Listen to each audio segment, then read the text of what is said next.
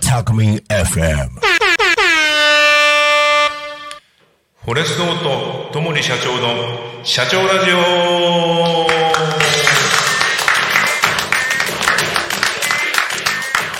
こんにちはこんにちは。今日で7回目ですね7回目ですか。はい早いですね早いですね。もう7回目なんですね。あの前回この間開催された、あの生き生きフェスタタコのはい。旧車のお話をはい。させていただいたんですけど今日はですねちょっと真逆で、はい。あの電気自動車のお話をお全然逆ですね。させていただこうかなとええー。思ってるんですけど、数百年飛び越えたぐらいな感じですよね。なっちゃん電気自動車ってどんなイメージで？えっと、僕、正直乗ったことがないので、はいはい。もう完全にイメージなんですけど、なんかいろいろ言って大丈夫ですか、うんどうあのどうしてもネガティブなイメージをすごい話とかを結構聞く、はいはい。あの交通事故。なんか突っ込んなんかすごいスピードで突っ込んじゃって交通事故を起こしちゃったりする。ですね。でとか、うんうんあとはなんかバッテリーから発火するとかっていう話をやっぱりいろんなところで見たりするので、えっ、となんかそういうところのイメージがどうしても。危ないまだ製品として危ないなっていう、ただ個人的には絶対便利だろうな乗ってみたいなとは思うんですよ。うん。でまたちょっと時期的には早いかなって感じかうーな、んそうですね。ですよね。ああので僕はあの逆に言うと、はい。普段現行の日産リーフに乗ってるんで。おなるほどなるほど。はい、もう電気自動車ユーザーとして、あのまあ、もちろん普段仕事で軽自動車も乗ってますし、古い車も乗ってますし、あのまあ、電気自動車も乗ってるんで、はい。まあ、あのそれぞれメリットデメリット、いろいろお話しできればなと思います。はい。はい、じゃあ改めまして全国1000万のフォレストオートファンの皆さんと1万4000のタコ町民の皆さんへ私フォレストオートのともりが自動車自動車業界自動車を取り巻くさまざまな環境など車をいろいろな角度から眺めながら独自の視点で独断と偏見でお話ししたいと思いますということではい。よろしくお願いしおます。願いします。はい。まあ電気自動車ってことなんですけども、あのついこの間、えーっと有明で、はい。えーモビリジャパンモビリティショーっていう、ジャパンモビリティショー。はい。ほうほう車のなんか展示会かなんかですか、ああまりご存知ない。はい。すいません。モビリティショー。なんか、なんか展示会みたいなのをなんかちょこちょこやってるようなぐらい。ですかね。あの元をたどると、はいあのー東京モーターショーっていうあ、東京モーターショー。はいはい。はいモーターショーがあって、はいでこれがですね、えーっと1954年、はい。えー全日本自動車ショーっていうのが始まりで。はい。はい。はい。はい。えーその後1964年の第11回目から東京モーターショーっていう名前に変更になったんですね。で東京モーターショー、まあ、僕も若い頃よく行きましたけども、はいあのーまあ、国内外の自動車メーカーの最新モデルだったり、うんうんコンセプトカーだったり、まあ、ちょっとこうあの数年先を行った未来の車だったりっていうのを展示してたんですけども。はい。あのーまあ、ここ最近、はい。モーターショーにこう人手が減ってきちゃったんですよね。あ、そうなんですね。うん、でまあ僕の見解で言うと、はい。まあ、ちょっとその車が未来の車になりすぎちゃって、未来の車に。うん、自動運転の車だったり、ああ、はい。はい。はい。まあ、ひ人がその運転手さんがいなくても走るような車だったりっていう、まあ、モーターショー行く人って自動車が好きなので、はい。やっぱ運転が好きじゃないですか。ああ、自動運転になっちゃったら。運転が好きな人がはい。自動運転の車見に行くかっていうと多分見に行かないと思そうですよね。う、うん、でまああの入場者数がこう徐々に減ってきてしまってで、まあ、コロナもあって、はい2019年で一旦終わってしまったんですけども、終わったんですね。うんそれがですね今年あのジャパンモビリティショーっていう名前を変更して開催。そういうことか。うん。でまあモビリティっていう、はい。あの言葉の通り、はい。自動車だけじゃないんですよね。あ、モーターショーじゃないですねそういえば、うん。モビリティ。モビリティ。まあ動くものなんで。もだからその、えー自動車業界以外の業種からもはい。参入がしやすくなったと、へえ例えばどんな？は例えばね、はい。あの面白いところだと、はい。まあ、ガンダムみたいにいはいはい。こほう。ロボット操縦、ええ。本当ですか、うん、あら。自分で乗ってはい。操縦してロボットを動かすっていう。夢のような。そういう企業さんがあったり、えあとそのあらかじめ、えはい。あのーインプットしたルートを自動で動くようなはい。荷物用のカートがあったり。ああそういえばなんか最近ファミレスとかも ありますよね。そういう感じですよね。ありますよね、うん、あれみたいな。荷物を運ぶ台車みたいな。るほどなるほど、な、うん、では動くもの全般ってことではモビリあティショーってことであの、まあ、リニューアルして始めたんですけども、まあ、なかなか盛況だったみたいですね、まあ、コロナも明けて皆さん動きやすくなったのもあると思うんですけども、えー120万人ぐらいかな。おすごいですね。うん。結構なあの動員数ですね。うーん。でまあそこでもあのー電気自動車がはい。やっぱり多数出てましたので、うんうん。まあ、電気自動車の話をっていうことなんですけども、はい。まあ、ちょっと自動車の歴史をお。振り返ってみたいなと思うんですけども。自動車の歴史。はいはいえーっと18世紀の半ばから後半ぐらいに産業革命。産業革命はい、うん。うんうんうん始まりまして、はい。まあ、産業革命だとあの石炭を主な燃料とした、うんうん。まあ、蒸気機関ですよね、はい。概念機関っていう、あのーところから、はい。いまあ、いろんな動力として、うんうん。えー使われるようになって産業が発展してたと。うんうんでそれに伴ってですね、まあ、蒸気機関、まあ、機関車だったり、はい。蒸気船だったり。っていう、まあ、最初大型のものがメインだったんですけども、それがだんだんこう小型化されていってはい。蒸気で走る自動車も。あ石炭ですか？石炭。ええ自動車にも。してボイラーをえ あそんなのあったんですね。ありました。おおでまあその後から今度ガソリンはい自動車が出てくるんですけども、はい。そもそもガソリンってまだ当時そんな一般的なものじゃなくて、当時まだ石炭、うん。石油っていうのがあったんですけども、はい。まだそんな一般的ではなくて、まあ、石油の使い道っていうとこう夜のはい。明かりのランプの燃料、石油をですか、うん。へえであまあもともとはその原油。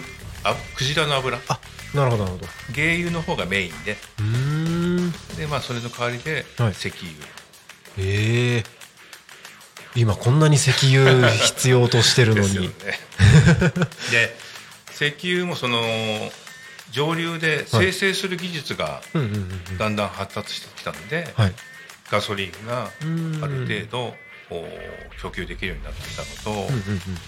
あのまあ、油田があちこちで発見されるようになってはい採掘があの採掘量が増えた。ということがあの主な要因だとうん思うんですよね。で、まあ、石油を生成するとその蒸留する温度によってうんはい。あの取り出せるものが違うんですけども。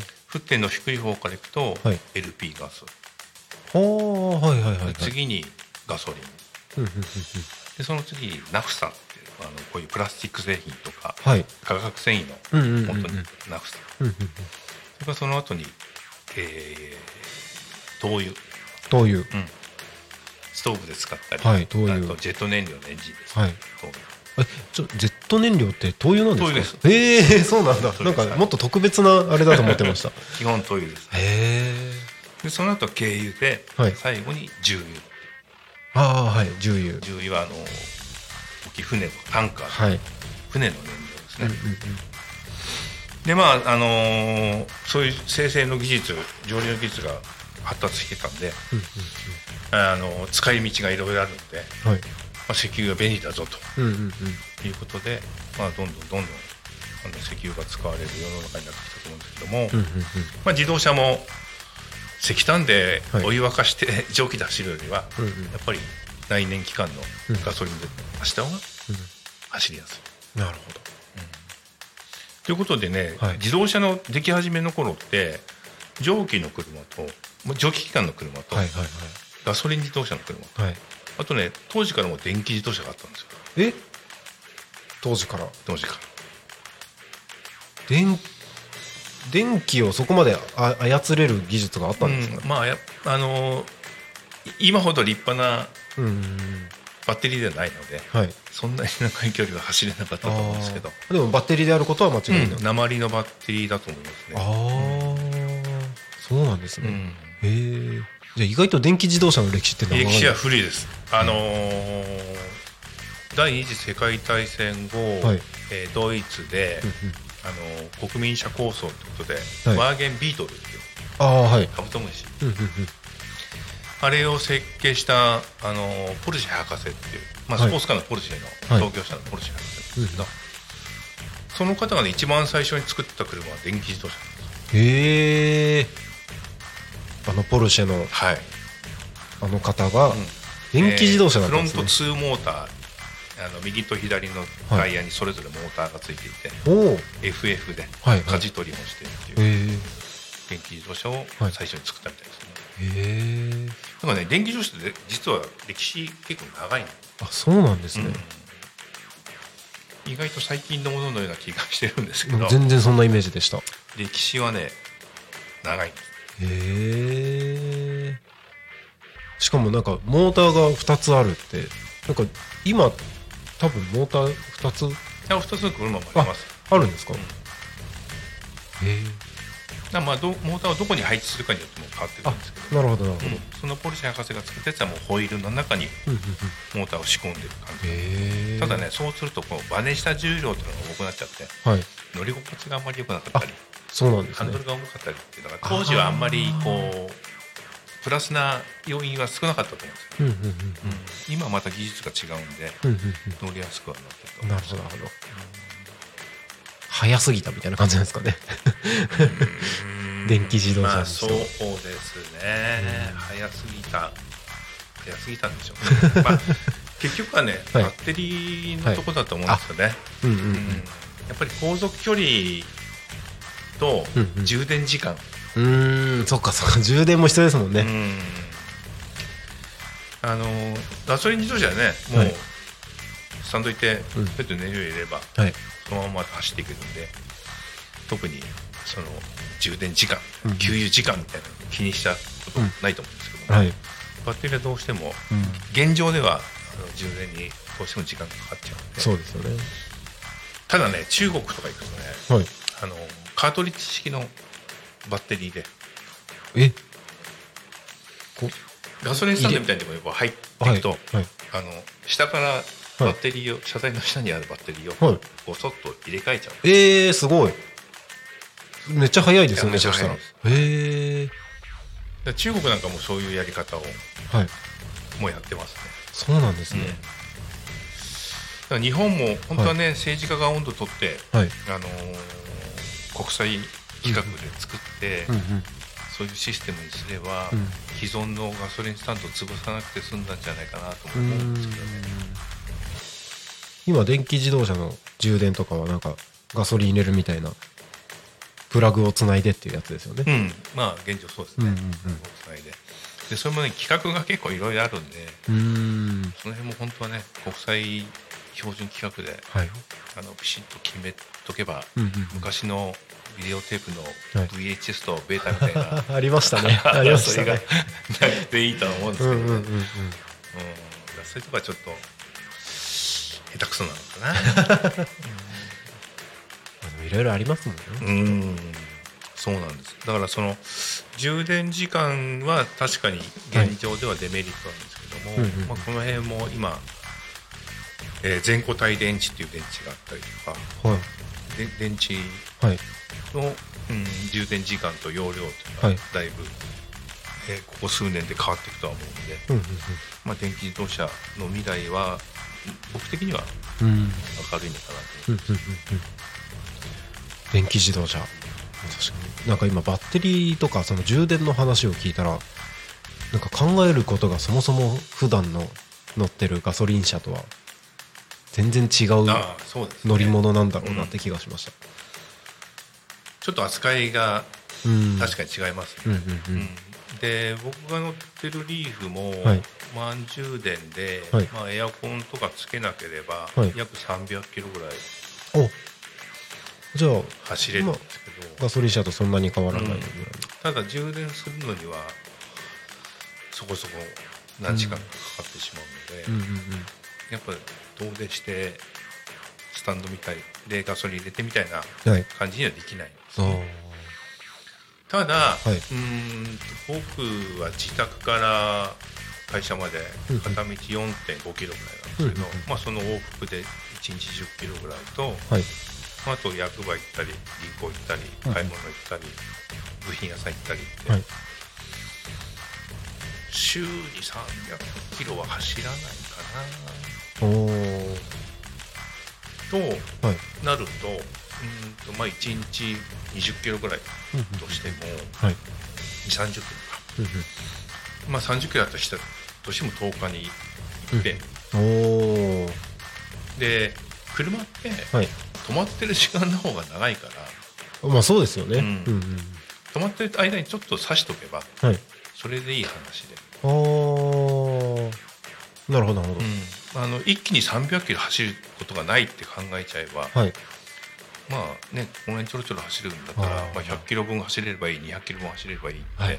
常に満タンじゃなくてもいいので、ちょっと気がついた時にはい。刺しとけばもはい。うそれでこと足りちゃうんです。よなるほどなるほど。あの刺すプラグというかその設備。あのね、はい。設備はねそんな複雑に考えなくてもいいです。あの家庭用の100ボルトでもできます。えあ意外と簡単にうんできるんですね、あのただはい。200ボルトと100ボルトだとはい。時間が倍かかる。ああまあまあまあ確かにそれはそうですよね。でもそんなあの工事に何十万もお金かけなくてもあ。とりあえず100ボルトでよければはい。それでもできる、うーん。あそうなんですね、なんか特別な設備が必要なのかなと思ってました。でまあうあのーうちが工場には200ボルトで引っ張ってるって、はい。あの工場でやれば200で。十分ですけど、はい家だとはい。100でちょろちょへろでねちょろちょろ入れた方がね、はい。実はバッテリーにも優しくて。ああ急速充電ってよくないって、なんかうん。携帯とかでも、うん。うん。そうなんです、まあ、携帯で多分あのご経験あると思うんですうんうんうん車も一緒で。やっぱりその急速充電電池傷んじゃうんうんうんうなんで傷むかというとね簡単に言うと、うんはい。紙コップに水を入れるのにはい。ドワーって入れると、はい。紙コップ変形しちゃうじゃないですか。しますね。でなおかつすり切りいっぱい入らないじゃないですか。入らないですね。もうなんかビシャーって溢れたり。それが急速充電ああなるほど。ちょろちょろ入れるのは、はい。あの蛇口絞って、はい。ちょろちょろちょろって入れるとぴったりのところでプが壊れないし、はい。ぴったり入るでしょ、やりできますよね、うん。うんうんそれと同じだと思ってますなるほど。そのイメージで言った時に急速充電した時にその蛇口で言うとちょっと溢れたりするじゃないですか、飛び散ったりとか。なんかそういう関係のこともきっとあるんですかね。充電。まああのある程度になっちゃったらもう急速充電もはい。止まっちゃうんで、あー。100%にはならないですねあー。100%になってるよ、そうなんですね。で結構じゃあ受け器側も負担が大きいし。あの止めちゃうんでそうなんですね。そうなんですよね。だからうん。まあそのやっぱりどうどうしてもネガティブな部分はうんうんうん。バッテリー、バッテリー。で今全固体電池って、まあ、リチウムイオン電池ってその、はい。電極のところにリチウムを使ってるんですけども、はい。それが、まあ、え液体なんですけども、うんうん。それが液体じゃなくてうん全部固体で作るお電池を全固体電池っていうで今のリチウムイオンと同じ容量で、はい。なお容量じゃない。同じ大きさで大体倍から3倍ぐらいの電気を食べられて。あ全然違いますね。そうすると同じ大きさでも、はい。リーフとかでもはい。800キロとか1000キロとか。でなおかつ充電速度がめちゃめちゃ速いので、ええ速度まで変わるんですか、うん。そうなんですねそうなってくるとまあ一気に普及するかなとは思うんですけどね。なかなかそこに行くまでは。で電気自動車そんなにいっぱいになっちゃったらはい。電気足りなくなっちゃうじゃないか。うんうんうん。なんかそんなイメージは出てきますよね。話もね、はい。よく聞きますけども、うんうん。まあこれもだから、まあ、太陽光とかだとね昼間は充電できるけど、うん。やっぱり夜は充電できないし、うんうんうん風力もまあ限りがあるでしょうし、うんはい。なかなかそこら辺は難しいところは僕も感じてますけども、うん。まあそれもその自然のエネルギーで作ったはい。電気をうん。貯められる仕組みができればね、うんうんうんうん。あとなんか電気自動車ってまだ全然高いイメージがありますね購入するのに。あああ補助金がねうーんと都都内だと結構出るんだけど、あーそうなんですね、うん。国からは55万円。へえで東京都の人はさらに何十万円かけるんですよあねそうなんですね、じゃあその辺組み合わせたりしてると別にそんなにうん、うんで今ガソリンの値段が高騰してるんであの電気充電してても、はい。電気代が上がった感覚がそんなないんですあ本当ですか、うん。なんかガソリン車と電気自動車でなんかうん、でその維持管理のコストはい、の話なんですけど、うんうん電気自動車って部品点数がものすごく少ないんですね。で構造も単純なんで、まあ、はっきり言えばもうプラモデルの車と一緒ではい。電池とモー。あなるほどなるほど、うん。ミニ四駆みたいな、うん。一緒です あそういう感じなんですね、あそしたら結構シンプルですよね。シンプルです。だからうん。そのオイル交換いらないし、ああなるほど、プラグとか、はい。エアクリーナーとか、はい。オイルフィルターとか、ベルト類とか一切ないんですよ。そうなんですね。だからメンテナンスまあ自動車屋さんかちょっと困るんですけど。ちょっと寂しいですよね。メンテナンス全く必要ないんですよへで僕リーフこの間3年で最初の車検が来て、えはい。まあ、持ち屋持ち屋なんで日産にお願いしたんです。はい。ワイパーゴム3本とはい。エアコンのフィルターとはい。ブレーキのオイルだけ、あら。あそっかブレーキはオイル必要なんですね。うん、ブレーキのオイルだけ、ただブレーキパッドも回生ブレーキっていうのがついてるんで、はい。そんなに頻繁にブレーキ踏まないので。あなるほどなるほど。パッドの減りは全然。へえでそう思うと、そこの部分でもはい。環境への負荷は小さいんですよ、うんうんうんあんまり消耗しない。うん、だって部品作るのだってやっぱりそれなりに環境に負荷がかかるし、そうですよね。交換するんだって負荷がかかるし、うんうんうん。その維持管理はねうんはい。僕みたいなズボラな人にははい。うってつけです。ああ僕もいいかもしれないですね。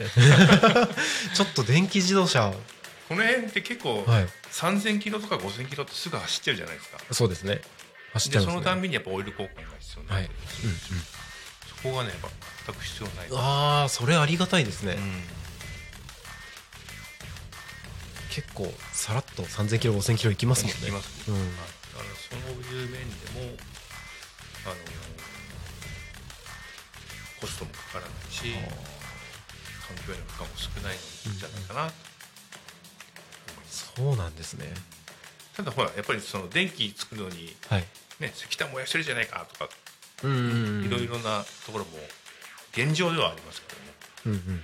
まあ、そこはね、まあ、そこを言っちゃうとねあのガソリン燃やしてるのと、はい。石炭燃やしてるのと一緒じゃないかって言うんだけど、うん。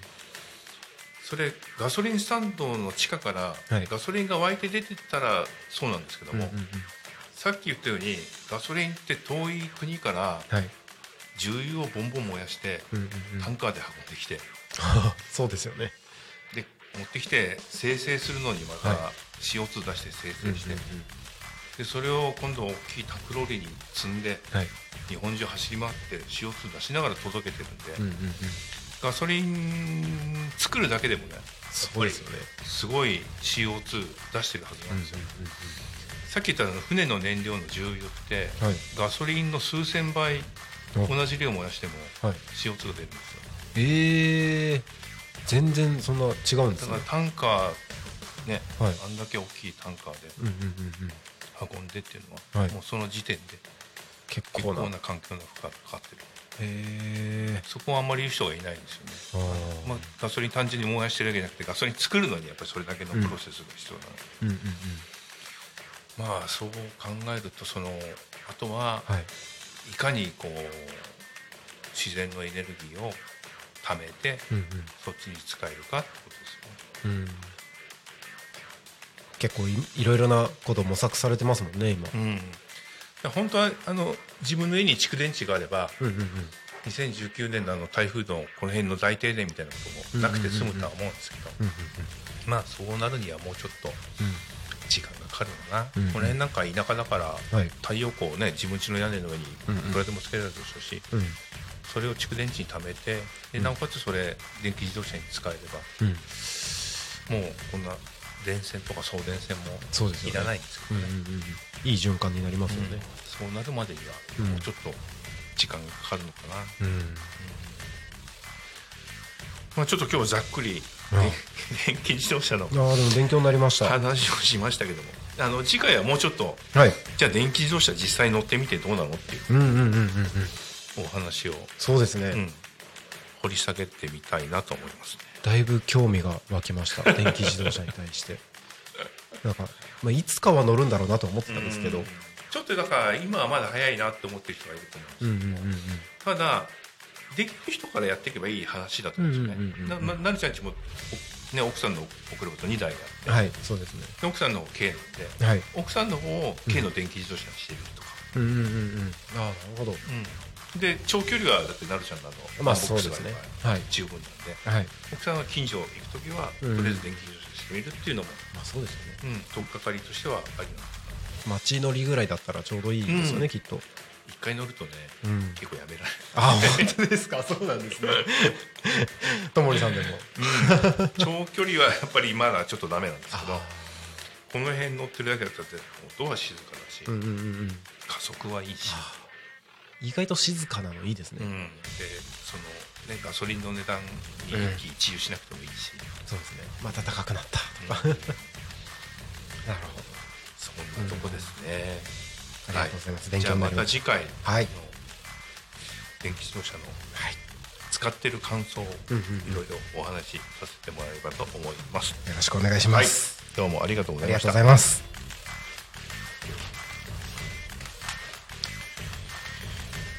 ではそろそろ番組も終わりの時間が近づいてまいりました。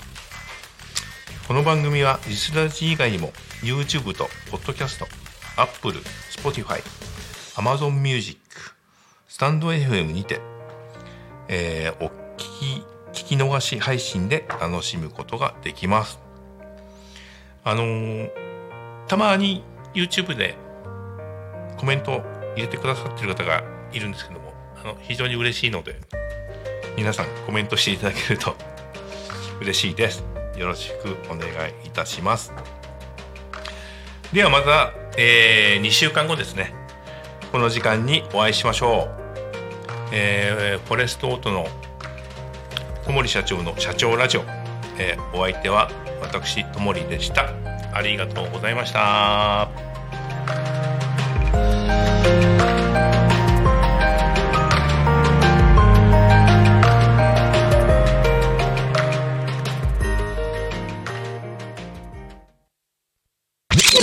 Talk Me FM.